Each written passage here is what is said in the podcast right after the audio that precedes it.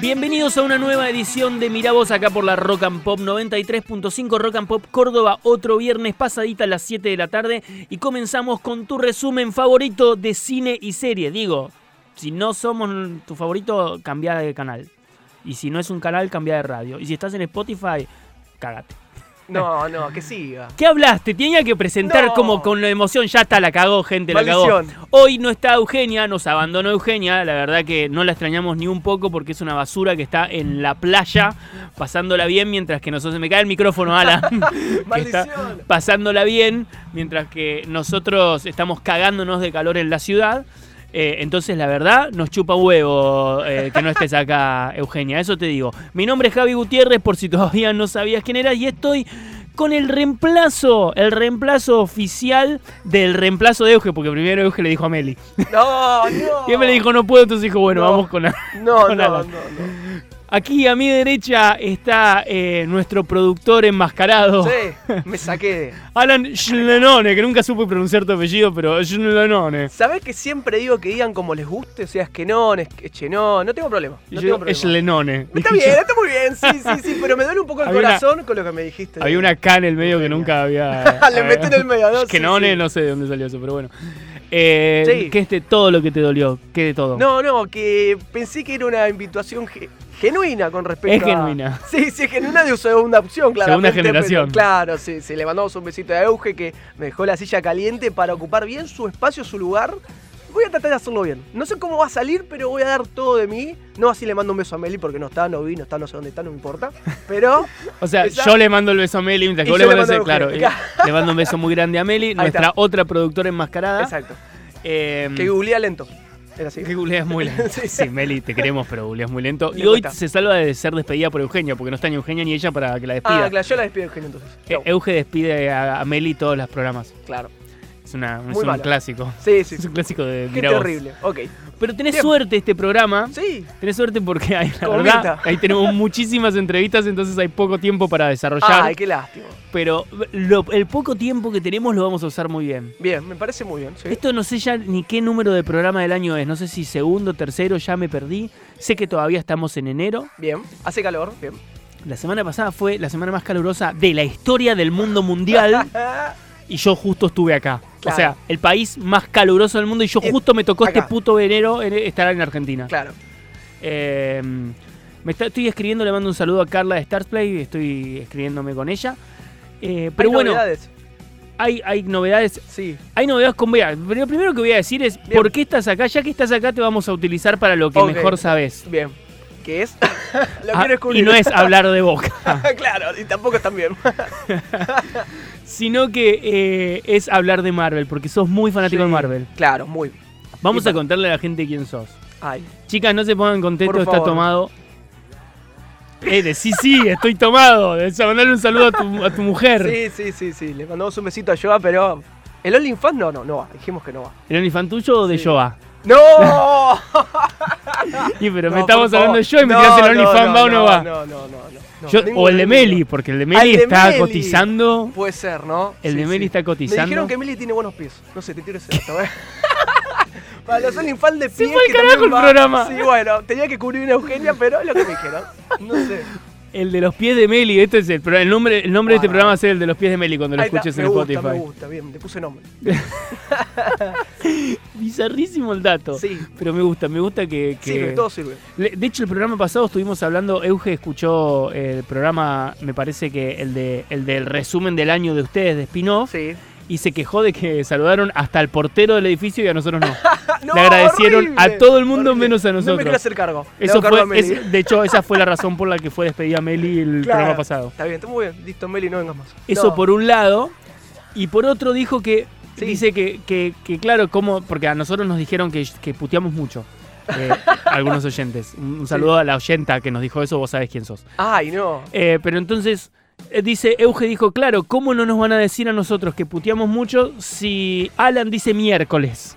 Eh, bueno, pero uno se, se contiene un poco para hablar. Yo quiero que pero tires un mierda acá, en voy- vivo. voy- va a salir naturalmente. Y si no sale, Va a salir. Quédate tranquilo, de alguna manera va a salir. Sí, sí, mm, sí. eh, tranquilo todavía. Todavía me quedo tranquilo, con no. Tranquile. Tranquile o tranquile. Tranquile, tranquile. Eh, pero bueno, Bien. eh, yo, eh, si, si, si, si al final del programa no tiraste un mierda, eh, te despido. Está bien. Me parece muy bien, me parece muy bien. En honor a Eugenio. Sí. Claramente. Yo me estoy tomando un café, es una gran tarde para tomarse un café, eh, porque hace calor. Claro, Justo, siempre Javi hace 35 horas se toma un café de un, un vaso entero, no puede ser. no Recién puede hablábamos de eso, gente, el, eh, eh, el calor también se toma mate, café y té, ¿o no? No es, no es algo que se toma en invierno nada más.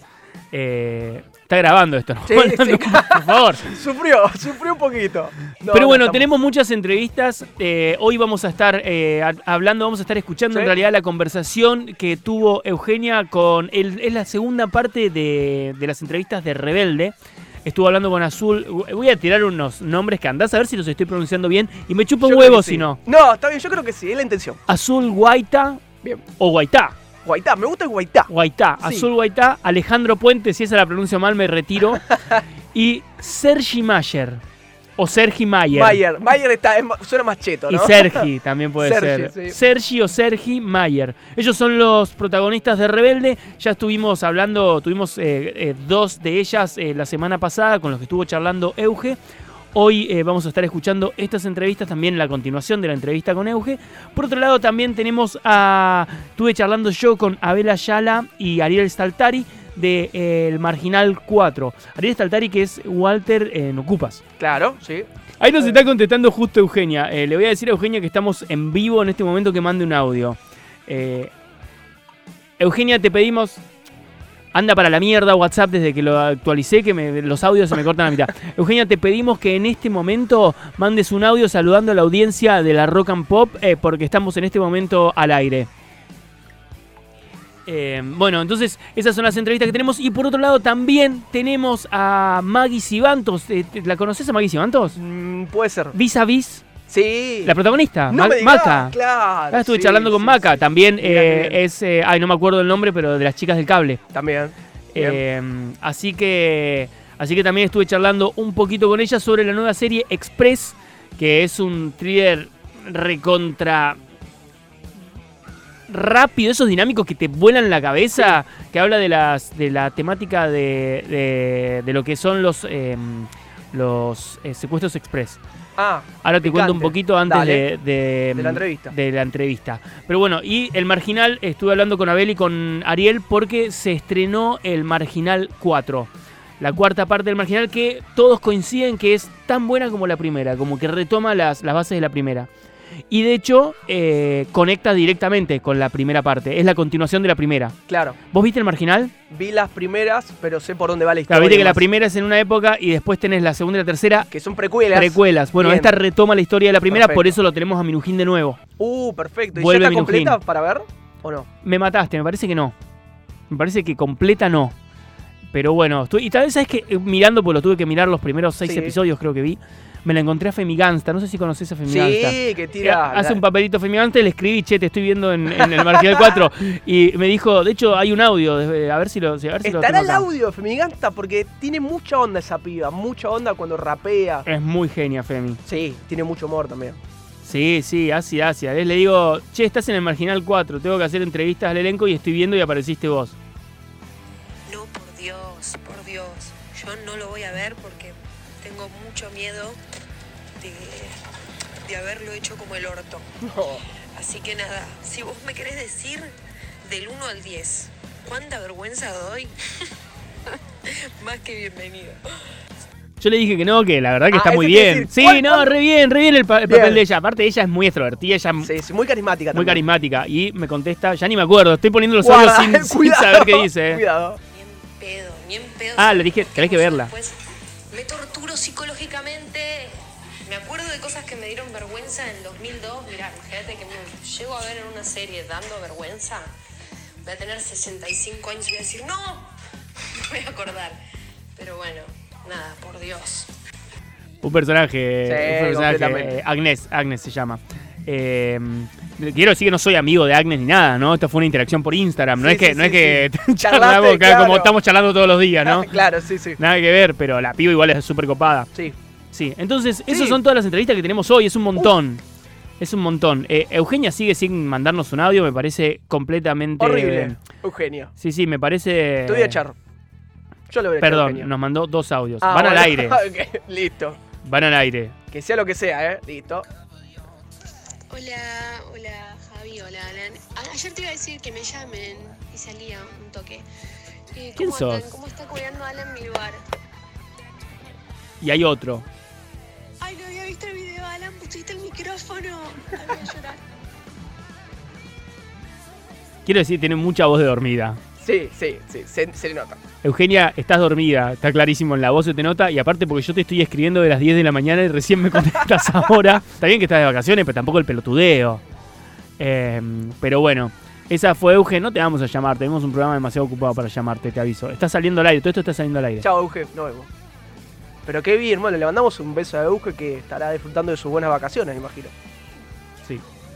¿No? Sí, ya vuelve, no sé cuándo vuelve, pero debe volver en cualquier momento. Porque de hecho tenemos entrevistas eh, dentro de muy poquito. Bueno, listo. De hecho, ayer estuvo hablando con Florencia Raggi, si no me equivoco, por la nueva peli. Que, así que la vamos a tener quizás la semana que viene también a Florencia. Entrevista a Florencia. Ya es un programa de entrevistas. Bien, me gusta igual, ¿eh? Es un segmento que me, me, me resulta muy atractivo de las entrevistas. A mí, me gusta, a mí me gusta tener una entrevista por programa, no tres. Claro, tres Debo es un decirlo. montón, sí. Debo decirlo. Tres es un montón, es prácticamente un programa de entrevistas. Claro. Pero bueno, te tenemos acá. Él es fanático de Marvel, en su momento fue parte de Marvel Flix Argentina, así Sí. una cosa así, era Radio. radio. Eh, que es un programa que, eh, que es muy conocido, va, yo lo conozco. y Yo lo conocía sin saber que vos eras parte de Mirá eso, vos. ya conociéndote a vos. Mirá vos, y no me reconociste la voz. Mira vos, me gusta la publicidad de nuestro programa. claro, obviamente, sí.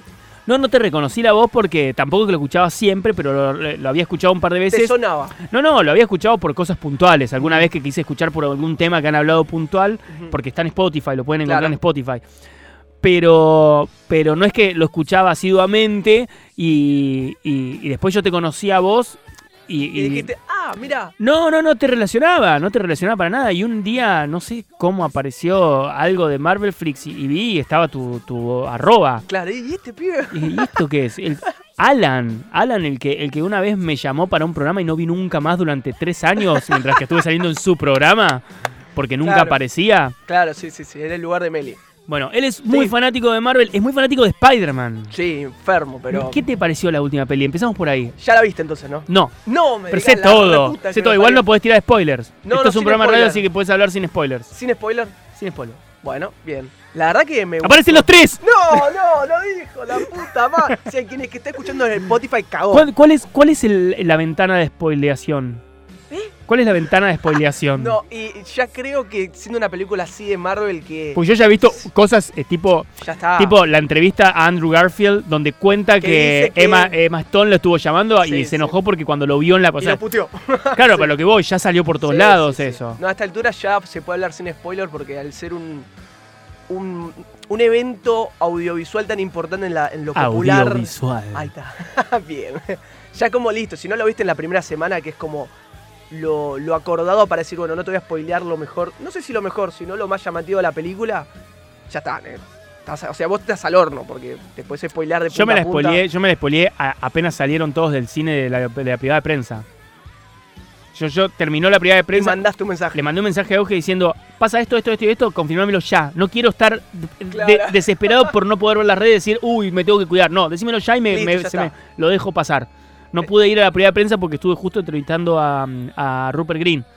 Bueno, bien. O sea, Todo por eso bien, no fui. La pena, entonces. Claro, no, Sí, no, no, sí. por eso no fui, porque justo era la misma hora en la que yo tenía que entrevistar a Rupert Green de, de Harry Potter por, por otra serie que, de hecho, ayer salió la entrevista eh, en, el, en, la, en la tele, en el programa, y a partir de hoy, asumo, ya la pueden ver por las redes y, y por la web de perfil y por ahí. Bien, espectacular. Sí, bastante secón el chabón. No me digas, Pero bueno, yo le tenía, tenía eso lo hablamos onda, la semana que viene cuando ya estés acá. No, Dale. no sabemos si te vas a estar o no porque sos muy estrella, pero... Yo siempre estoy. eh, contame, ¿qué te pareció Sí. Spider-Man? ¿Te voló la cabeza? Sí, me voló completamente la cabeza y más, al- a ver, hablando como fan, hay muchos detalles que en lo que es el Spider-Man del MCU, a la esencia del personaje no, no le están dando bien en el clavo. Porque había cosas que faltaban. No me quiero meter tanto con, con los spoilers, pero... Que spoileamos lo, lo más Sí, importante. yo, sí, lo más fuerte, sí, sí. pero subsana todos esos errores que tal vez se le criticaba mucho a Spider-Man de Tom Holland, así que yo que era muy crítico en ese sentido, con respecto a muchas cosas de su origen y demás, en este caso dije, che, la verdad que pudieron redondear esta idea, además de, de cerrar lo que son las participaciones de Spider-Man en 20 años, o sea, con las...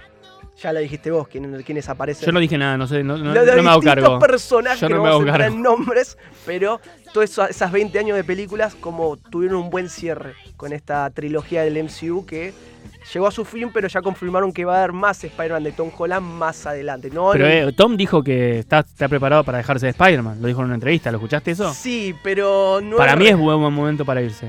Completamente. Para mí es ¿Cuán- el momento eh, perfecto. Por aparte, podemos decir una cosa. ¿Para vos es la mejor peli del MCU hoy? ¿La última Spider-Man o, no o sé, no? no, no sé si es del MCU. ¿Cuál es tu, tu- la- del MCU? La cuál es? 1 y puede ser eh, The Wilton Soldier, por ejemplo. The Wilton Soldier, el Para mí sigue Avengers. siendo el primer, el primer Avenger. Capitán América, el primer Avenger. Sí, sí. El Capitán América. No, Cap- yo me dormí, negro. Yo, así. con- Para mí las películas, para mí, te digo, las películas de Capitán América son las mejores de todo el Eso, puede- eso sí, eso sí. Y la primera, que tiene toda la parte de la guerra, Claro. pasado, previo. toda esa parte que me hizo flashear Avatar. ¿Cómo te hizo, para, para, para, ¿cómo te hizo flashear Avatar todo eso? La, primera, la, la primera parte de Avatar, toda la milicia, Claro, eh, el experimento, todo eso, el flasheaba decía, mira, se va a meter en la cabinita. Claro. Flashé muy Avatar en esa época. la- y aparte, pero me, aparte me gusta mucho el, el- Sí. me gustó mucho la estética de esa película, oscura, media azulada. Para mí fue una peli súper oscura. Para mí las pelis de Capitán América son las mejores a nivel cinematográfico, tienen Claro. mejor historia, más consistentes, los guiones son mucho más serios. Después, por ejemplo, hay películas como las de Iron Man que son entretenidas, pero me parecen mm, pelotudas. En realidad la primera es la importante de Iron Man, que es de las cinco mejores del MCU, está dentro de la primera que dio inicio a todo este universo. yo, yo, sí, bueno, eh, la ahí, ahí hay otra Pero es cosa. otra cosa igual, Hay otra cosa, la importancia de, de cada película me pasa lo mismo con, con Eternals. El Eternals no, no me parece un peliculón, pero me parece súper importante porque viene a romper un esquema de, de lo que venía siendo el MCU. Claro. Entonces, desde ese punto de vista, para mí me parece eh, fundamental la, la- la- eh, Eternals. Y por eso, de hecho, la puse como una de las mejores pelis del MCU, de mis favoritas. Ahora, pero como película en sí, Eh, Capitán América, primer Adventure, eh, primer coso, y Capitán América Winter Winter Soldier. Soldier. O sea, las dos de Capitán América para mí son las mejores. Las de Avengers te diría que hasta son las peores. la primera. La primera diría. Avenger me gustó. No, La a mí, primera. a mí me gustó por las, por, por la, por, también por lo mismo. De repente fue la primera película de superhéroes donde lo vemos todos juntos. Por no había pasado ni con DC, no había pasado con nada. Fue como un. Pero a partir de ahí se volvieron muy, muy, mucho CGI. A mí no me gusta donde hay tanto CGI. Me, me- me duele. ¿Y qué pasa? Para mí la, una de las peores películas de- del MCU es Spider-Man Lejos de Eh, Casa. Sí. Sí. Es lejos. Pero ¿qué pasa? Me parece súper importante porque es el traspaso de la fase 3 a la fase 4. Claro. Y lo que pasa, lo que pasa con, con Tony y Tom. Bueno, en en eso, hablando como Spider-Man como personaje, ¿te parece que era necesario con la historia, con lo que genera, con lo que es justo Spider-Man Peter Parker, más de 70 años en los cómics y ya hace 20 en lo que es las últimas películas de, de, de Hollywood? Porque antes hubo otras adaptaciones de La serie de Spider-Man, serie de, de live action de Spider-Man, yo era fanático. De, de animación. No, no, no, live action. La del chabón. ¿Cuál? ¿No La- viste? La de japonés. Jo- No, boludo, una de Estados Unidos de los años 90. De Spider-Man, de, no. no ¿Sos live joda, action- boludo? No, no, no. El, ¿Cómo era el Spider-Man japonés que era No, increíble? no, boludo. La No, serie de eh, Spider-Man. Hay una en 3D que fue era de MTV y después había. ¿La Ese serie? Es Saiyaman, Ese es el japonés. No, boludo. Esto es, esto es Spider-Man, boludo. Es Estados Unidos, esta serie norteamericana de Spider-Man, Mirá, boludo. ¿sabes, sabes que De los 90 es fantástica. no Lo que pasa es que? Peter Parker acá tiene 40 años, es un Claro, periodista claro. de 40 años, o sea, Claro. estamos en este momento mirando en vivo el- el- el- la intro, no, la intro, es la intro de, de la serie de Spider-Man de, de Estados Unidos, de, la verdad que no, no te sabría decir exactamente año. el año, a ver No si aparece tenía, acá. No, pues dice, los 80 no, dice, sí. 70, 80. Pero es muy buena esa serie, es de la época, ¿te acordás que también hacían, en esa época también salió... eh, Estaba eh, Thor, Iron. No, no, estaba la de Hulk. la de Hulk, claro. el increíble sí, sí, sí. Hulk, que no tenía nada que ver con Marvel, era el chabón, eh, Es una su adaptación historia, claro, libre, claro, exactamente. pero que también era buenísima, que de hecho el actor de, de Hulk que el que hacía de Hulk, porque estaba el que Sí, hacía sí. de, de- De Bruce de- Banner. de Bruce Banner y después tenés el de Hulk, el de Hulk, el chabón era realmente, lo pintaban en un fisioculturista, que después estuvo en la película, en la serie esta, en la sitcom de Kevin. Kevin Can Wait o algo así, sí, la del chabón este que era, que- bueno, él era el vecino y hacía de él. Tipo, era, eh, lo, era, lo conocían como, era, el chabón decía, mi vecino es el actor de Hulk. de los 80, 90. Impresionante. Pero boludo, buscate esa serie porque Sí, es sí, muy sí. buena. No la tenía, no la tenía. Es, tenía es cada, cada episodio es una es un, es un caso diferente, claro, ¿no? una historia autoconclusiva. Sí, sí, sí, es, como eran las como era- es como es, es una este, como la del auto fantástico, de, Claro. tipo de series así, fantástica. Sí, sí, sí, que podías Gran serie, con mi viejo, con mi viejo la miramos, pero a full. full. A pleno. De hecho, en- de, chico era Spider-Man era uno de mis personajes favoritos de, de Spider-Man y, Batman de, de- de ¿Y qué los pasó de grande? No, me sigue, sigue- sigo pensando que Spider-Man y Batman son, creo que, mis dos superhéroes favoritos. Lo que pasa es que Claro. Batman lo superó en creces. Spider-Man se quedó con. Sobre todo el Spider-Man de hoy, que sabemos que es un pibe. Claro. Yo de chiquito Spider-Man era grande, hoy Spider-Man es un nene, para mí. Sí, tal cual. Sí, sí, Pero sigo pensando que las pelis de Tobey Maguire son de las mejores pelis de superhéroes que hay en la historia. sí, completamente. O La sea, ese Spider-Man para mí, ese Spider-Man, incluso la tercera que es una poronga, que es una bizarreada. Totalmente. Es- es- se fumaron un Sí. montón de cosas para hacer esa peli que ya alcanza el nivel de, de- de estupidez de las películas de Batman con George Clooney, ¿entendés? No, los batipezones. Claro. La batitarjeta. Claro, va por ahí. Sí. A pesar de eso, sigo pensando que es una de las mejores pelis de Spider- Y me encanta el Spider-Man de Andrew, Andrew Garfield, ¿eh? De hecho, si yo tengo que elegir Spider-Man, Tom Holland es el tercero.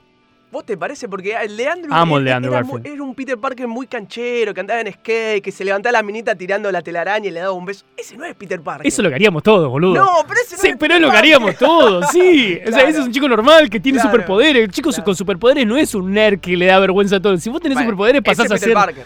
No, no, no me me boludeces. ese es Peter Parker. Eh, Pero bueno. Pero me encanta Andrew Garfield, me encanta esa, y me encanta Emma Stone. El personaje de Emma. Stone en Gwen. En, En eh, Amazing. en- En Amazing Spider-Man. sí, sí. En La La Land. Buscando No. Emma Stone me encanta. No, no, Emma Ah, Stone. No, para mí el la mejor película de Emma Stone, porque me parece una de las mejores películas de la historia, es Berman. Sí, Su interpretación de Berman para mí es lo mejor que ha hecho Emma Stone en su vida. Nunca vamos a ver una interpretación así de Emma Stone en nada más. Pero porque creo que todos los que estuvieron en esa película, su interpretación es increíble, porque esa película es increíble. Pero bueno. La eh, hija de Batman también. ¿No? ¿Qué? ¿No eres la hija de Batman? ¿Cómo que es la hija de Batman? En Birdman. ¿Quién, quién es el actor principal de Birdman? Ah, sí, sí, no, boludo, pero no estaba diciendo que me estoy perdiendo. No, no, ¿Qué multiverso me perdí cuando miré. Birdman? No, todos están relacionados con Porque todo, aparte ¿viste? viste, porque aparte viste que, que, que Coso, que mm, eh, Michael Keaton también es Birdman, pero de la película de, no sé si de Venom, de una de estas, no sé qué No, otra película no, hay. de- es el buitre de el buitre, está, pero sí, que justamente. Birdman, buitre. Igual. Entonces mucho. yo dije, pará, que me estoy perdiendo con Emma Claro. Stone siendo la hija de. Porque está todo relacionado con todo Bueno, acá. hablando de Emma Stone, están diciendo, se corre un rumor que quieren hacer Amazing Spider-Man 3, que es el de Andrew Garfield, y quieren que aparezca Emma Stone como Spider-Gwen. Sí, sí. La, la conoces, es un La conozco de, sobre todo de. de los cómics. sí. No, no, y de. No, no salió en la peli, en la peli animada. Claro, exactamente. En- Into the Spider-Verse. Exactamente. Bueno, tienen esa idea para volver a traer a Emma Stone que... Y este año sale Into the Spider-Verse 2. Sí, con Oscar Isaac como la voz principal, la voz, mejor dicho, de Spider-Man 2099. Mirá cómo conectamos ¿Viste? directo, directo con Moon Knight que Te acaba de centro, salir. Me encantó, que acaba de salir el tráiler esta semana de Moon Knight, la nueva serie del MCU, eh, que está protagonizada justamente por Oscar Isaac. Contame, ¿qué onda? ¿Quién, quién es Moon Knight? ¿Sabés idea vos un poquito quién es o no tenemos idea? Porque a mí lo que me gusta del MCU Sí. es que te, te, te revive personajes que antes no eran importantes. No, no, es que es un personaje nivel clase C. Cuando éramos chicos, Ponele. nadie sabía quién carajo era Hawkeye. No, olvídate, pero para Iron Man de pedo alguno. Black Widow. No, ni en pedo. No Black sabíamos quién era. Los Eternos existen. Eso es lo bueno que hizo Marvel después de 20 años, perdón, de 10 años de MCU. Como que ya quemó sus personajes principales, pero creó, creó una audiencia que se banca a traerte un eh, Shang-Chi. ¿Vos te imaginás haber, hace Shang-Chi. 10 años, haber ido a ver al cine Shang-Chi y está buenísimo igual? Con lo- a ver, mirando con la perspectiva de Marvel, ¿no? Pero en este caso llega Moon Knight, que es un personaje, repito, es muy clase C y muy el estilo que a vos te gusta Batman, te va a gustar Moon Knight. Porque es muy el estilo que anda de noche, que utiliza diferentes herramientas. Caballero, para- caballero de la luna, o sea, ya. bueno, bueno, o sea, y te cuenta, ¿no? O sea, claramente. Pero lo bueno que tiene Marvel con estas últimas series es que tiene actores muy reconocidos detrás. Como en este caso dijimos, Oscar Isaac, que decís, bueno, es un. es un actor del carajo que viene últimamente apareciendo en muchas y diferentes producciones y en este caso que sea parte del MCU en diferentes roles, me parece que es un detalle para tomar en cuenta, ¿no? ¿Y quiénes protagonizan? eh, uy, casi tiro el vaso a la mierda. Cuidado, cuidado. Eh, ¿Quiénes protagonizan? Lo cerraste. Sí, ahora va a aparecer. ¿Por qué lo cerraste? Lo teníamos cerró, ahí está. Se cerró, ahí, ahí está. Está a Oscar Isaac como Moon Knight, teníamos a Gaspar Uliel, que eh, se acaba de morir, el Sí. chabón, justo. Le Esta semana. Un besito. Pero aparte, yo te digo, yo lo vi y dije, más allá de obviamente el, eh, el- el dolor de, de- de que se muera alguien joven, murió en un, en un, en un accidente de esquí. Eh, que se muera que se muera alguien de esta manera, joven, en un momento tan bueno de su vida, es el hecho de que si vos entras en el universo Marvel como actor, te cambia la vida. A partir Sí. de ahora tu vida va a ser otra. Sí. Ay, justo. Justo se murió. Qué bajón. No, no, pero o sea, posta, es, es- es terrible. Después, ¿quién más tenemos? Eh, bueno, el actor este es un actor francés que, mm, que yo no lo conocía de nada, la verdad. Claro, apareció. Tenemos a Emily Van Camp, que es eh, Sharon Carter, que conecta directo con. Eh, Dale, Falcon en The Winter Soldier, boludo. ¿Para qué me quedé? Paco de Igual del Sol sí, aparte apareció en las La películas de peor serie del. MCU, para mí. Sí, sí, sí. La verdad que complicada. Aburrida. Mirá Me que yo lo aburrí. quería Falcon, todo lo que es relacionado al Capitán América, el escudo, Bucky. No, de pero Winter Soldier había un montón de expectativa con The Winter Sí. Soldier. Aburrísima. Un embole. Sí, De hecho, embole. no miré el último capítulo. No. Sé, sé lo que pasa. Que es Ya- obvio, ¿no? que ya veníamos sabiéndolo desde el, pri- desde el, desde el primer Desde capítulo, antes, sabía. sí, Por eso te digo que ni siquiera hubo un, un- un giro que, que vos me digas, ah, me sorprendiste. Claro. No, ya lo sabíamos lo que iba a pasar desde el primer momento. Malísima, malísima. Entonces, No. Emily Van Camp, ¿qui- ¿quién dijiste que es agente 50? Agente, Agente 13. Agente 13. Sí. Que es la Sharon pibita a la que a la que habían recagado, se quedó varada en Serbia. ¿Dónde mierda Sí, era? sí, sí, se quedó varada en mierda. 45 años más o menos caen y la loca dice, hijos de puta, me dejaron acá. Ah, pero pará, ¿nos podés ayudar? Bueno, dale. Dale, listo, te ayudo. Pum. No, No. tiro en el medio de la frente. Cabecita como en el Counter Strike a los Afuera. dos. Pam, pam. Con la. Glock. Ah, con la Glock, se, se afuera, afuera. Pero la Agente 13 que se comió el Capitán América. Bueno, nada, mandó- mandamos un beso. Ethan Hawke, que es Randall Bueno. Spector. ¿Qué vendría a ser? Porque eh, el protagonista es eh, no sé cuánto Spector también. O sea, que vendría a ser uno, un- uno de, sus, de sus hermanos, una cosa así. ¿Ves? Mark Spector es el personaje de Oscar Isaac. Y este es. Randall Spector. Que es quién va a ser el villano, justamente de Moon Claro, Knight. Arthur Harrow. Ahí estamos. Que también es un buena, es un re buen actor que aparece en el MCU, que en un principio, si vos te acordás. Es como cuando Javi, tuvimos al, al- a, a Coso como el Duende Verde. Sí, William Ese- Dafoe. claro, es ese nivel de, de- de actores. En, Que al principio eran esquivos a lo que es Marvel, porque no le daba mucha bola cuando comenzó el MCU. Vos pensás, Chris Evans hace 10 años atrás, ¿quién No, era? ni siquiera Chris Evans, eh, Robert Downey Jr., hace- cuando salió lo de, lo de Iron Man, el chabón estaba en la quiebra, estaba saliendo de las adicciones, había mandado mil cagadas y no lo querían tomar de ninguna película y lo, le ofrecieron el papel porque literal nadie quería hacer esa mierda de película de Claro, Iron Man. ¿Quién se quería meter en esa poronga de películas? Quedar chabón- pegado, ¿no? Claro, y al chabón le cambió la vida. Hoy se quieren matar todos los que le ofrecieron Sí. porque no fue el primero al que le ofrecieron el papel. Cruise, Tom Cruise era el principal candidato para ser de Iron Man. Que hoy en día se dice que en la nueva película del Doctor Strange aparecería una versión alternativa de Iron Man, pero siendo como Tom Cruise. Sí, o sea, sí, sí, sí, claro, porque Tom. Cruise puso una guita ahí, seguro, ¿sabes cómo puso Claro. la taraca y dijo, chicos, me chupo un huevo, quiero aparecer. Quiero estar ahí, y yo soy el rey de Hollywood. Si no aparezco, te hundo la franquicia. Voy, listo. Bueno, entonces, eh, ¿cuándo se estrena? Tenemos idea, 30 de marzo, por Disney Plus. Exactamente. 30 de marzo 2022, eh, tendremos seguramente lo- el primero o, o primeros episodios de eh, Moon Knight. ¿Te parece que vamos a escuchar la primera entrevista, la de eh, Rebeldes de, mm, de Euge con Azul Guaitá, Vamos. Alejandro Puente y Sergi Mayer? Rebelde es la serie que conecta Sí. con RBD, la versión mexicana de Rebelde Way. Me muero. Ahí está ahí, una, Vamos. toda una cosa así. Así que, bueno, ya que Euge nos abandonó, ahora vamos a escuchar su voz post-mortem. la mató. No.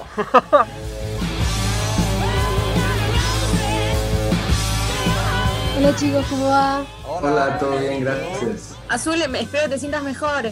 Muchas gracias, sí, ya, ya estoy bien.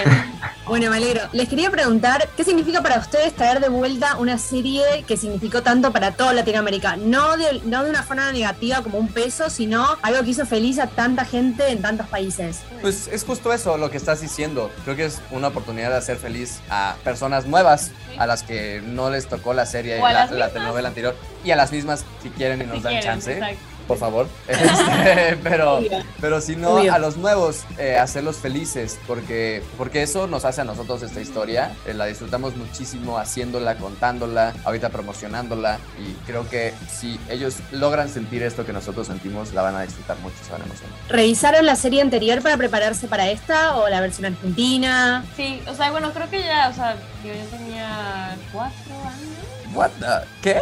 Sí, Oh my god. Sí. sí, sí, tenía cuatro años.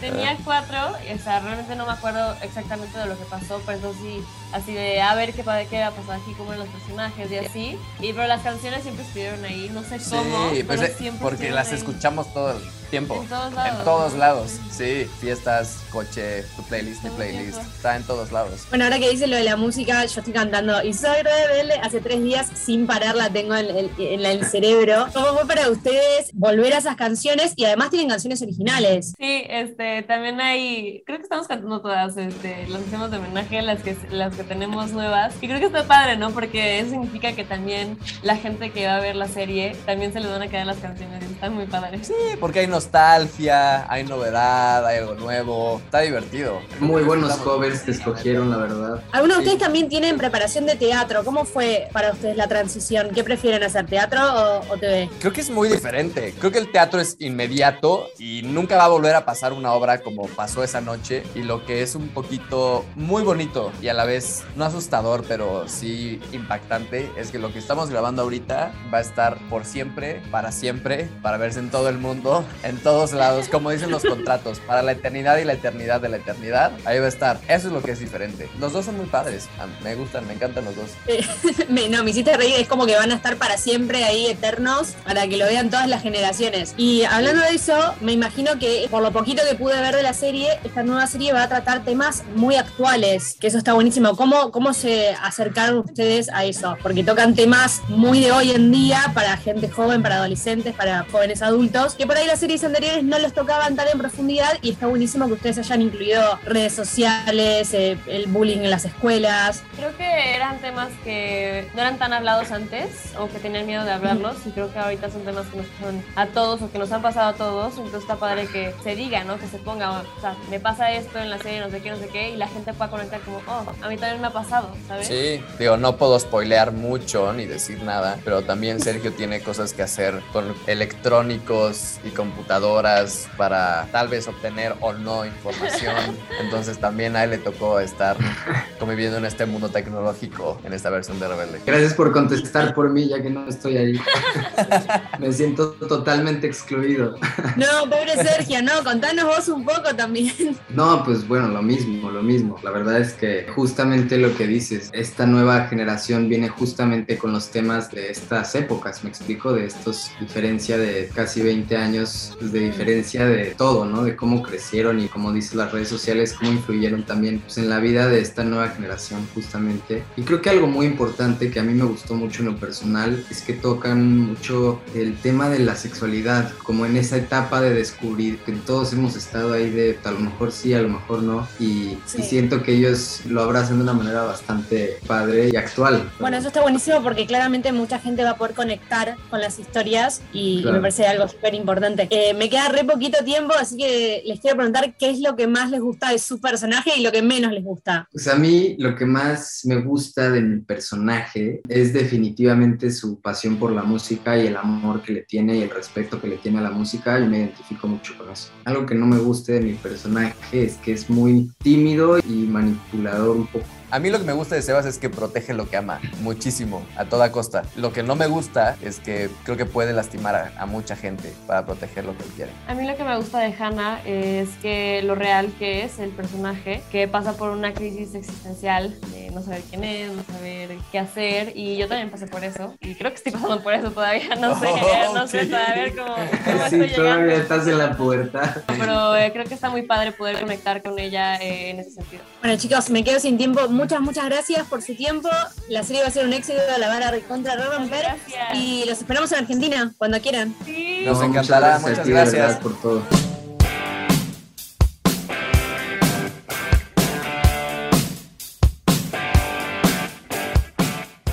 Bueno, ahí estaba Euge hablando con eh, los protagonistas de Rebelde.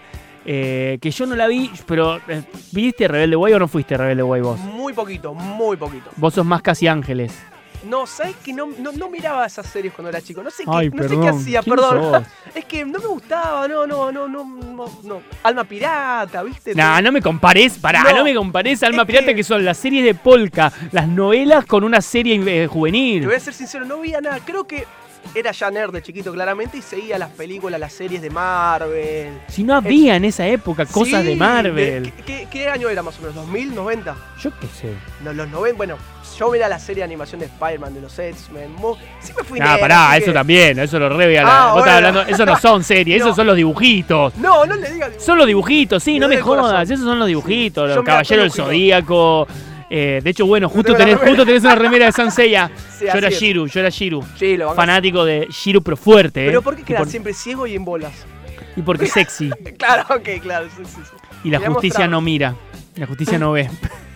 Ey, yo quiero decir que Shiro es el único Sí. que pudo que podía ganarle a, a, Seiya. a Seiya. El único, ¿te acordás? Sí. Que de hecho le ganó y dijo, pará, esto es injusto, me saco la armadura Sí, para seguir peleando armadura. y ahí Seiya, bueno, lo hizo bosta, pero a lo que voy, eh, eh, lo- así así lo mataba. Sí, es el único, es el único, no, no se le, le ganó. Sí. Le ganó, es el único personaje de todos los caballeros zodíacos que le gana a Seiya. Seiya. Porque Shiro es noble, ¿no? Tiene esa parte Es noble. pelotudo. No, la puta que Yo cuando estaba mirando en ese momento y llego y digo, vamos, Shiro, elegí bien, Dale, papá. elegí bien. Y elijo, y cuando vemos que empieza Sa, Sa, y se saca el escudo, y, nah, chabón, ¿qué me estás haciendo? Pobre Santi, Shiro. que era mi amigo, era, no, Juanma era Seiya. Ese día yo ese día, uh, mañana cuando lo vea Juanma. Chao, se la Puta pudro. madre. bueno, pero Seiya siempre iba a ganar, siendo el protagonista. Era más difícil. Es el Mickey de, de- de Disney, de, lo- de los caballeros zodíacos Seiya. Chico, te... Ah, yo soy Seiya y soy buena persona. Es insoportable, sí, sí. Creo que es uno de los personajes principales más odiados que hay, ¿eh? Después de Jon Seiya. Snow. Eh... Sí, sí, sí. sí, Odio a Jon sí. Snow. Pero bueno. Eh, A mí que Harrington me cae bien, igual. ¿viste? Un es, buenazo, pero es tan malo actuando el hijo de es muy puta. malo. Sí. Aparte, no entiendo por qué habla siempre así. Ah, ¿viste? Como Sí, si es fuera como Batman. Claro. es como Batman, boludo, sí, sí. Escuchame una cosa. eh, ¿Cuál fue la última película que fuiste a ver al cine? Fue. Fui ayer, nada Ah, mira, que buenísimo, ver, contanos. Nada porque- que ver, fui a ver My Hero Academia, que es un anime, que es muy famoso en lo que es Estados Unidos y claramente ¿Viste Japón. Bell? ¿Cuál? Bell. La versión de La Bella y la Bestia anime que se estrenó en el No. cine hace dos semanas. No. ¿Está buena? dijeron- sí, no la vi, pero me dijeron que Ah. era muy buena. Dijeron que era muy buena. Bueno, yo fui a ver My Hero Academia, que te decía era como de los animes más importantes al estilo en su momento de Dragon Ball y demás, un shonen súper interesante sobre héroes y demás, que es la tercera película que llega a los cines, que se estrenó las tres acá en nuestro país, la primera que pude ver y lamentablemente creo que es la peor de las tres, así que Ah, mira. no fue tan positiva mi experiencia, o sea, estuvo bueno porque poder ver anime en el cine no es una, algo que ocurra generalmente porque no llegan, porque están poco tiempo en cartelera, pero la verdad que, bueno, nada, qué sé yo. ¿Le podemos decir que es una mierda? Sí, es una mierda. ahí está. ¡Vamos! Ahí está, listo. No se las mandé a la, no, a la persona. No, no, no le mandé. Pero le mandamos un besito. Pero bueno, nada. Nos quedamos con ganas de ver un poquito de algo un poquito mejor, pero bueno, fuimos al cine. Sí. Escúchame, ¿cuál es el mejor anime de los clásicos? Tipo, si hablamos de Dragon Ball, para Uh, vos, para vos, ¿eh? Dragon sí, Ball, sí. Pokémon, Digimon, o sea, los que, eh, incluso incluyendo a los Caballeros Zodíacos, que para mí es lejos los Caballeros Zodíacos. Yo soy muy fanático de los Caballeros. Pero sacando eso, eh, ¿cuál es para vos el, el anime aquel, ese que vos decís, está en este y después el resto, que me encantan todos, pero este, allá? Mira, en cuanto a gustos, eh, hay que separar, me parece, lo que es el gusto de cada uno y lo que genere, lo que representa No, con. en vos, para en, vos. En mí me vuelve loco los caballeros del Zodíaco, pero Dragon Ball es, co- es como Dragon Ball. ¿viste? Con todas sus. La Dragon Ball arriba. Yo lo que sí tengo que decir de Dragon Ball Sí. es que Dragon Ball tuvo. Dragon Ball. Dragon Ball tuvo mucha consistencia a través de los años y vemos el crecimiento de un personaje que empieza siendo un niño y termina siendo súper grande. Sí. Eso a mí me encanta, cosa que no vimos en los Caballeros de Zodíaco, porque los Caballeros de Zodíaco también los conocimos supuestamente más chiquitos, pero nada, son Nah, siempre la misma, son claro. siempre iguales. No hubo como no, no hubo una generación que creció y vio como Goku cambió junto con ellos. Claro. Porque había chicos de la misma edad de Goku que lo empezaron a ver y que fueron creciendo junto con Goku. Exacto. Eh, entonces eso sí me parece súper valorable y además tuvo cuántas cuántas temporadas, o cuántos años eh, Y- activo. Y, y sigue activo, pues está. ahora Pero como sí, pero eh, como serie televisiva está. Sí, Yo- sí, ah, sí, yo creí que seguía con los con los cómics. No, no, está justamente Dragon Ball Z Super. los mangas más que cómics. eh, manga, claro, que fue un furor. que justamente también está saliendo, o sea, salió en Japón, la rompió toda, y ahora está saliendo en lo que es Cartoon Network, que hace muy poco hubo un quilombo con el maestro Roshi. No sé si te interesa. No, no- no, me enteré, pero me puedo dar cuenta, porque maestro Roger es un qué. abusador, acosador, Bueno. eh, misógino y terrible. El terrible, tema- ya el- hacía ruido en esa época. Imagínate ahora que salga a las 5 de la tarde por Cartoon Network con la cabeza Aparte le gustaban las niñas, era pedófilo, le gustaban los niños. Toqueteaba, Pero, era... pero niños, niños. Bueno, se canceló parte de lo que fue la programación Dragon Ball Z Super en Cartoon Network en nuestro país, justamente en la parte de Latinoamérica, porque había una escena donde el maestro Roshi estaba toqueteando o hablando muy... ¿Está vivo, maestro Roger, todavía? Sí, justamente tiene una participación más allá de este momento horrible que todos reconocemos, pero no Todos sé por qué. momentos son horribles. No, sí, sí, no, no, pero hay una parte de, de una pelea. La primera vez que aparece Super, le está mirando las tetas a una mina. Como siempre, sí, o si le sale sangre en la nariz porque está excitado. Bueno, son. A ver, igual son miradas que no quiere decir que esté bien, de más de Oriente, ¿no? No seas Juliado. No, No, no, no, no, no no. trates, No, no no, no trates de justificar al maestro. Roger porque es No, no, no, injustificable no el maestro Roger. Es como si quisiera justificar a D'Artés. No, no, no, no, pero lo- que es el anime tiene muchas particularidades de la cultura japonesa, de la cultura oriental que se la ve de otra forma, tal vez. Digo, repito, no digo que esté bien, porque si el maestro Roger se asoma una mina y se le ven las tetas y el chabón lo está mirando, no está bueno bajo ningún contexto. Pero en Japón aparte, con- con- tomando, onda eso. tomando en cuenta que primero, la niña a la que le está mirando generalmente eran menores de edad. Siempre, siempre, siempre. Y lo veías al viejo mirando las tetas y, y tipo un primer plano a las tetas o al culo o a la concha, muchas veces, obviamente con, con, con- con la ropa interior dibujada sí, y sí. cosas así. Y el viejo poniendo, calentándose, o sea, no, no, Horrible, era, era terrible, era terrible. Horrible, horrible. Pero bueno, entonces, ¿Dragon Ball o Yo creo- Caballeros? No, no, a mí me gusta más hoy en día de grande, entendiendo un montón de cosas en cuanto a la música, cómo se, se realizó la, la- la construcción de los personajes. No, me vuelvo loco. Pero entiendo que Dragon Ball tuvo una repercusión en mí cuando era más chico que no tuvo Sensei. O sea, ¿Escuchaste la versión que la, la otra día un cordobés la hizo versión cuarteto? ¿De Senseiya? No, de de Dragon Ball. Dragon Ball. Ah, puede ser. Banca, sí. banca. Bueno, cumbia Dragon Ball y demás hay un montón. No sé si un cuarteto, no recuerdo ahora. Esto fue furor, la hizo el chabón, la subió. Es un. Es un. Creo que es youtuber o, o algo así cordobés. Que la hizo y fue. O sea, yo la, la escuché. Yo soy de Córdoba.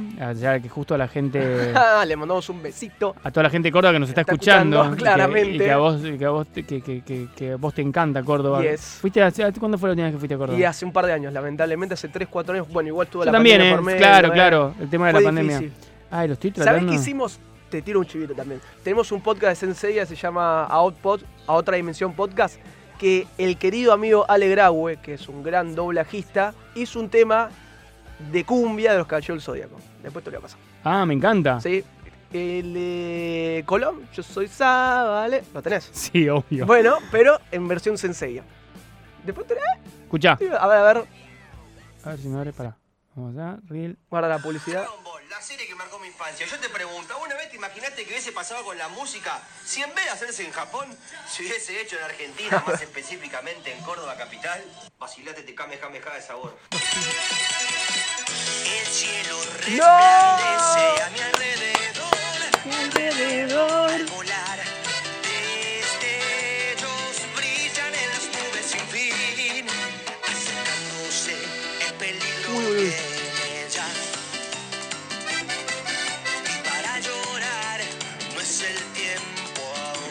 Necesito a la mona. A la mona tirando pasos. Bien o mal. Tira, tira para arriba. para- ¡Qué hijo de puta!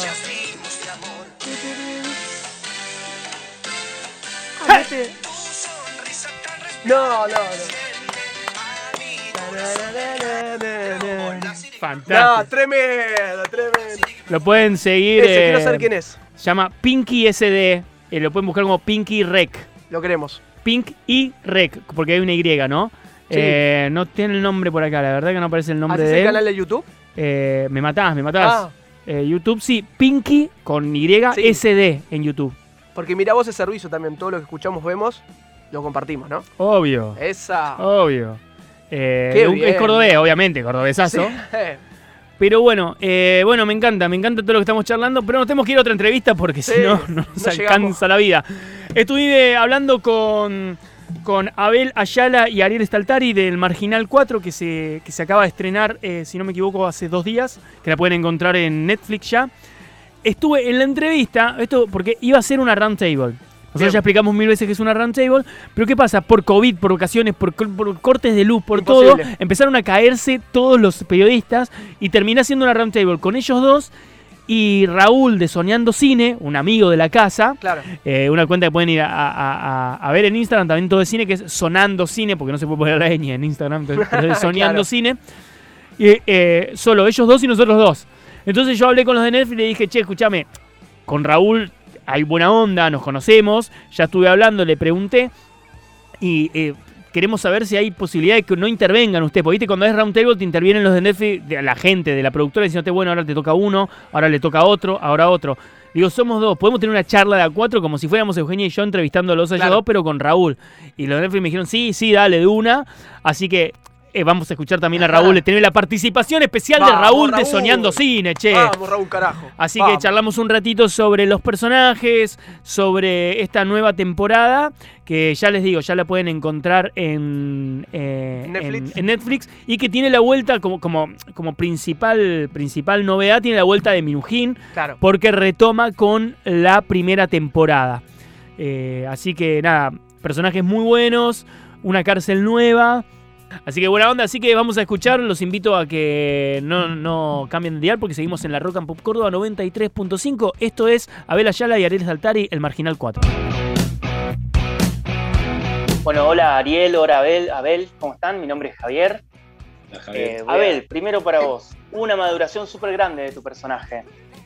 Eh, ¿cómo, cómo, cómo viviste este, este proceso de, de transformarlo en, en- en alguien mucho más líder aparte? Loco, porque me estoy enterando de esto por ustedes. Yo les decía que no vi todavía ninguna de las dos temporadas. Me estoy enterando por ustedes que César está más maduro, está más centrado. Yo que siempre lo quiero hacer quilombero, aguerrido. Este, no, yo calculo que un poco tiene que ver por cómo viene la mano, ¿viste? Ahora en esta cuarta había que estar un poco más así, como está César, porque ya bastante lo cagaron a palo, lo traicionaron, Los perdí. había que bajar un poquito el perfil Yo los y perdí. cambiar un poquito la, la postura y la personalidad para estar un poco más Tengo- atento a no volver a tropezarse otra vez. Evidentemente estamos creciendo. claro. Y sí, yo también estoy más grande, ¿no? Ahora no, no sé. Cuando empecé a grabar Marginal tenía 15 años, ahora tengo 40, imagínate. es inevitable. Perfecto. Eh, ¿Cómo están chicos? Un gusto. Mi nombre es Raúl Bertuccelli, soy de Soñando Cine. ¿Qué es lo que más le gusta para los dos? ¿Qué es lo que más le gusta de su personaje? ¿Qué es lo que más rescatan? ¿Qué es lo que más le gusta hacer de su personaje? Dale, Abel, vos. A mí me encanta que César sea líder. Me encanta. Me encanta que sea líder. Y que sea. Nada, eso, que sea líder, que sea un líder inteligente, ¿viste? con cabeza. Me gusta mucho. Y me encanta el nombre, César. Me encanta. Me gustaría Bueno, que me mí- pusiera una novia, lo único. Ah, eso ¿Eh? falta para la sexta. Para la sexta. bueno una novia, César. Este, a mí, me, a mí de Bardo lo que más me gusta es eh, su autenticidad, ¿no? El pelear por, por lo que siente, el, el poder patear el tablero y plantarse en un contexto muy difícil para hacerlo. Sin embargo, el tipo va al frente y decide respetar sus sentimientos y mostrarse tal cual es, más allá de las consecuencias que deba pagar. Y entonces eso me parece algo digno de rescatar del personaje. Chicos, sus personajes y todos los personajes de la serie, que, de por sí está buenísima, no los felicité al principio, pero los felicito porque a mí me encantó. Eh, son personajes súper intensos, son, son personajes muy fuertes, eh, con historias muy fuertes. ¿Es difícil después dejarlo en el set? ¿Es difícil volver a casa y, limpiarse un poco de- de toda la, de todo lo que es esa, esa fuerza que tienen todos estos personajes? Bueno, nada, ese, sí, la atmósfera siempre está muy cargada, porque venir de un contexto de encierro y, y no, es no es eh, ficticio. Uno se tiene que encerrar literal, quedarse ahí adentro de ese lugar y prácticamente estás preso. Así que eh, cuando llegas a tu casa, esa atmósfera te acompaña un poco. Después confundirlos tanto, la verdad que a veces roza con la locura, ¿no? Yo tengo una escuela de actuación y con mis alumnos, alumnas también hablo lo mismo. Digo, si, si llegas a tu casa en lugar de darle un beso a tu mujer, le pones un gancho en la pera y bueno, hay algo que funciona mal en tu cabeza y deberían encerrarte. Eh, uno tiene que tener como esa cintura y ese oficio a esta altura de la vida en donde el personaje se queda fuera de casa, ¿no? Siempre igual algo queda, ¿viste? Que eh, sí, ¿qué onda? Me comí el personaje acá. Pero Se te tiran palabras. Y sí, bien, el lenguaje. hay modismos y hay cosas que te acompañan en- durante el proceso. Es lógico, porque ya tenés el corte de pelo. la- Sostenido en el tiempo. Claro, total. Total, como Abel, Abel hace, como él dice, hace este, muchos años que convive con su personaje, entonces es difícil también quitártelo de encima. Sin ir más lejos, yo con Ocupas, que, que- que pasó 21 años, 22 años, y ahora se reestrenó, eh, sigo siendo Walter para la gente, el Claro. Rolinga, y, Claro. y ya soy un viejo verde, ¿viste? Pero me siguen diciendo Walter el Rolinga, y bueno, es convivís para siempre con estos personajes. Bienvenido sea, porque quiere decir que marcaste algo. El Marginal es una de las grandes ficciones nacionales, es sin dudas para mí y, para todos. Y, me gustaría eso, que, que- ustedes, y pertenece a Netflix hoy, y me gustaría eso que ustedes me cuenten cómo ven el futuro de la ficción argentina y, esta, y, la, y lo que significó para toda la industria nacional eh, la intervención de plataformas de streaming que vienen en medio de la crisis de la pandemia. Y bueno, este, hoy, hoy deberíamos prenderle velitas a Netflix, a San Netflix. La verdad que hoy, hoy uno un poco se siente chico Netflix, ¿no? Gracias a Dios que, que pudieron desembarcar este tipo de plataformas y que la industria se universalizó, por así decirlo. Entonces hoy tiene uno la posibilidad de poder contar una historia y que al mismo tiempo rebote en otra parte del planeta. Y eso es maravilloso, la verdad. Es que lo que se logró con, con la llegada de las plataformas eh, fue esa oportunidad de poder eh, hacerte internacional, ¿no? que tu rostro empiece a circular en otros países, en otros idiomas, como ahora tengo entendido este estreno en simultáneo en 199 países, eh, que, que te vean más de 214 millones de personas, es una locura. ¿Ya se vieron con, otros, con otras voces? Yo no, no sé Abel. Yo sí, en francés. Tres bien. ¿Sabes cómo le metí el francés? Pero Ariel, vos también tenés Ocupa en otras voces. Sí, sí, yo he visto en italiano, en otras cosas, pero no, no en el marginal todavía no. Lógico. Me parece que, que es así, que está buenísimo que, que se dé este fenómeno, porque globaliza todo y nos abre las puertas al mundo entero. Hay que prepararse para lo más grande de lo más grande. No hay plan B en mi vida. Todo plan A. Yo tengo una última pregunta, Javi, si me, si me perdonás. Obvio. Cortita. Para Abel, ¿habrá revancha con Borges? Sin espolear. Eh, si vos me lo preguntás, ojalá. Ojalá, yo por mí se venía, lo lo agarraría cara a cara y le rompo todo. Pero bueno. No depende de mí. Bueno, y esa, ahí pasaba la entrevista del Marginal. Eh, seguimos acá en la Roca Pop 93.5, Rock and Pop Córdoba, este viernes eh, cordobés. Viernes cordobés lo tengo acá al lado mío a Alan, que está, eh, está haciéndole el reemplazo a, a Euge. que está de vacaciones. Y ahora ya nos queda muy poquito tiempo, entonces nos falta la entrevista, la entrevista a Maggie Sibantos de Vis a Vis, de las chicas del cable, eh, súper conocida en, en- en lo que es eh, la televisión española, pero gracias a Netflix, por supuesto, eh, lle- llega mundialmente. Vis a Vis Claro. es una de las series más vistas, de hecho es de- también del creador es de Esther eh, Martínez, Esther Lobato Martínez, Martínez Lobato, no me acuerdo ahora, y Alex Pina, que es el creador de La Casa de Papel. Eh, es de ellos la serie. Entonces, más todavía. Claro, totalmente. Un- una serie que, que- que, de hecho, si no me equivoco, tuvo hasta un spin-off protagonizado por los mismos protagonistas. Ah, bueno. Sí, sí, sí. todo, sí, o sí, sea, sí, un fue montón. como, claro, es vis a vis y vis a vis el, Sí, el, el- el no sé qué.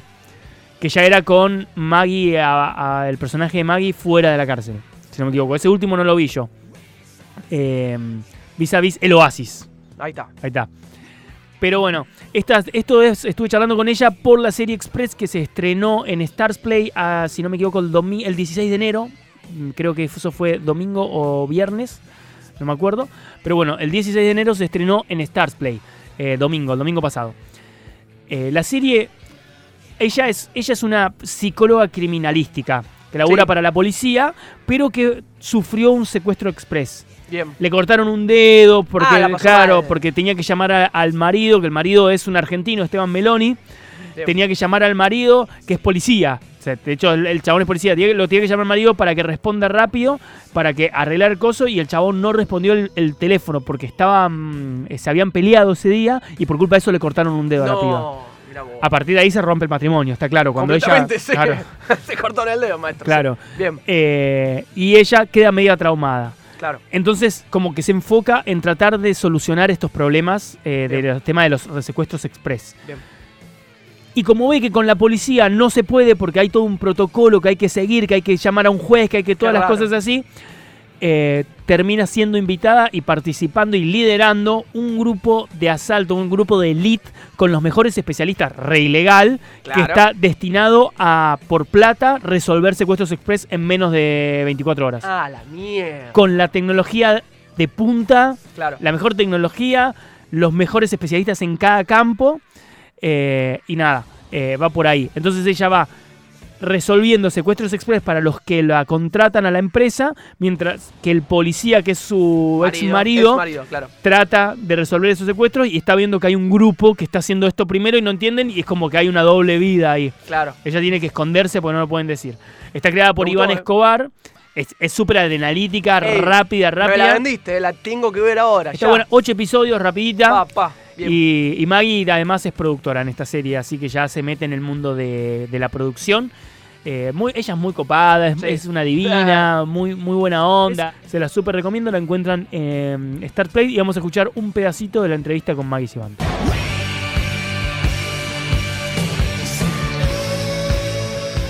Bueno, Maggie, ¿cómo estás? Primero que nada, eh, un gusto. Está buenísima la serie, súper adrenalítica. Venís de, de, de ser parte de dos series muy famosas, internacionalmente muy conocidas. ¿Qué te atrajo de este proyecto? El personaje. Yo creo que el personaje y el mundo familia. O sea, un poco el mundo familia, que al final son dos familias, que es un poco el mundo de la familia de Bárbara trabajo, la familia de Bárbara la parte personal. Y cómo todo esto mm, puedes ver la complejidad del personaje, de cómo salta de un sitio a otro, va corriendo. También me gustaban mucho los temas que se tocan en la serie. Entonces, bueno, la verdad que muchas cosas hi- hicieron que, me enamorase del proyecto y, bueno, hemos entregado todo y más. O sea, quiero decir, ha habido mucho corazón en la serie porque era un personaje muy exigente. O sea, aparte de las horas que he echado de rodaje, que han sido mu- muchísimas porque es un personaje que está muy presente a lo largo de la serie, al margen de eso también era la implicación emocional que requería el personaje porque encima no solamente la ves correr de un sitio a otro, como de su vida, ¿no? De que es un personaje que la puedes ver en muchos ámbitos, pero también es que arrastra como un trauma. Entonces, como que hay una parte emocional súper potente también en la serie, que no todo es acción, fuegos artificiales y bombas, y, sino que también hay una parte de, de corazón, que esto yo creo que fue lo que me hizo enamorarme del proyecto. Bueno, ¿cómo llevas la intensidad de Bárbara? Porque la verdad que es un personaje muy complejo, con muchas capas, como decís. ¿Cómo lo llevas vos para la hora de interpretarla? Eh, pues creo que eso, pues perdí mucho peso, la verdad, rodando. O sea, me consumió este personaje. Eh, ha sido muy enriquecedor, como ha sido uno de los trabajos que me, me- siento que me ha hecho como moverme y salirme en determinado momento de una zona de confort. Me ha sorprendido mucho el personaje porque también teníamos que improvisar mucho, todas las terapias había muchas cosas improvisadas. Entonces ensayamos mucho previamente y esto agradeceré siempre porque mm, tener una buena preproducción en todos los departamentos es fantástico, pero por la parte que me toca eh, creo que es súper necesario. Y desgraciadamente en muchas producciones no hemos, no hemos tenido el tiempo y en estas sí, Eh, porque además es que el reparto era una, eh, bueno, era y es una pasada, porque además todo muy buena gente, muy buenos compañeros. Quitando al argentino, es broma, no. Esteban. Esteban gloria. El argentino, madre mía, menudo fichaje. Súper bien con él. Además, nosotros eh, hicimos, tuvimos mucha química a la hora de entendernos cómo, cómo enfocar la relación de estos dos personajes. O sea, Dupaitano, maravilloso. Bueno, me alegro, me alegro, por lo menos nos hizo quedar bien. Che, y ahora que dijiste Argentina, ¿en algún momento se te, se te cruza por la cabeza hacer algo en Argentina? Eh, no, no, sí, me encantaría, la verdad. O sea, recibo tanto cariño desde hace tantos años desde, desde Argentina que, que quiero trabajar allí. Ahora, pues bueno, a ver si surge. Me encantaría, de verdad. O sea, justo. Bueno, estoy moviendo hilos, a ver si ocurre algo este año, en el 2022, y a ver si movemos piezas por allí para que salgan proyectos chulos y, y me encantaría, porque es como, ya te digo, que sé que tengo mucha gente que le gusta mi trabajo y, y poder hacer algo allí que se sientan orgullosos sería lo más.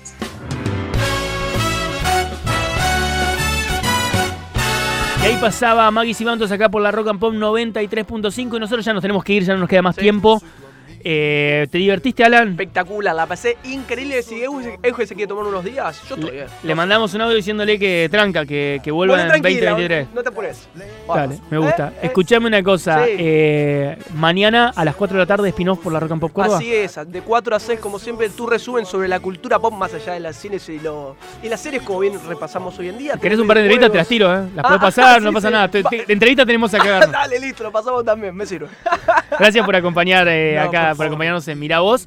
Eh, mi nombre es Javier Gutiérrez. ¿Dónde te pueden seguir? En arroba Alan Esquenone, tanto en Instagram como en Twitter también. Y eh, Spin-off TV OC. Sí, exactamente, amigo Javier. Sí. Perfecto. Porque estamos en los estudios de Spin-off. O sea, ahí el, el crossover, de- el- el- la conexión. Ahí Encuentran está, la sí, conexión. sí, sí. Una a los puntos. Encuentren a Wally. Bien.